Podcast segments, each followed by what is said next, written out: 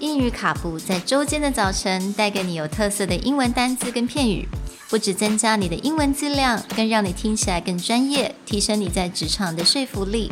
英语卡布早晨一杯知识加倍，English cappuccino, your morning cup of knowledge. Good morning, everyone. Good morning. And welcome back to English Cappuccino's week on spending or giving away money. Today, we're going to switch it up and talk about not giving money to charity, but spending money on yourself. And we're going to start with the word high roller.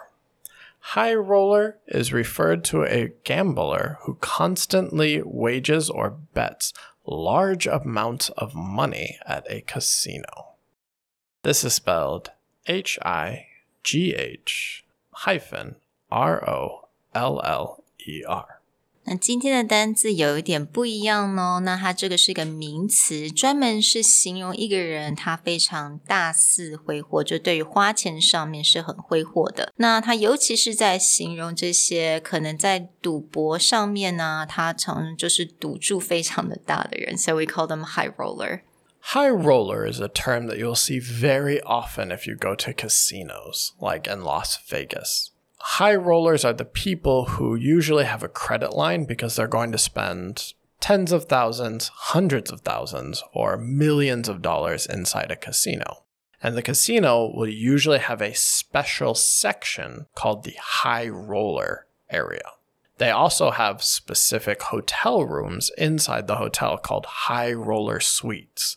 And they are usually given for free to these people who are going to spend lots and lots of money in the casino. 所以在这个单字，我们通常是在形容这些，比如说到赌场，然后他会专门去，他的下的赌注都非常的大，所以他们有一个特别的 section 是给这样子的人。But can we actually use this word in like our everyday life outside of the casino? Outside of the casino, you'll see this word used in one of two ways. The first way is we'll actually use the idea of high roller to describe someone whose outward appearance shows that they have a lot of money. In Taiwan, I noticed there's usually like two types of wealthy people in Taiwan. One is if you saw them on the street, you would have no clue that that person has money, but incredibly wealthy just because they dress down, they don't really show money. Then you usually see the other side where the person does everything they can to show how much money they have. So if you see someone who just spends a lot of money on head to toe, name brand, super fancy car, well, usually describes like, oh, that person's a high roller because they spend a lot of time to make it visible that they have money.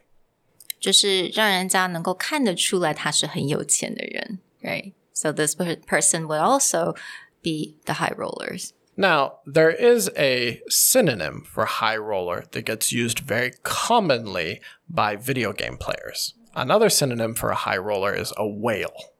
Whale, Yes, whale, because they're the biggest people in the ocean, right? W H A L E, whale. Yes. So in Las Vegas, you'll actually hear people called whales, like again, a high roller who spends a lot of money in the casino.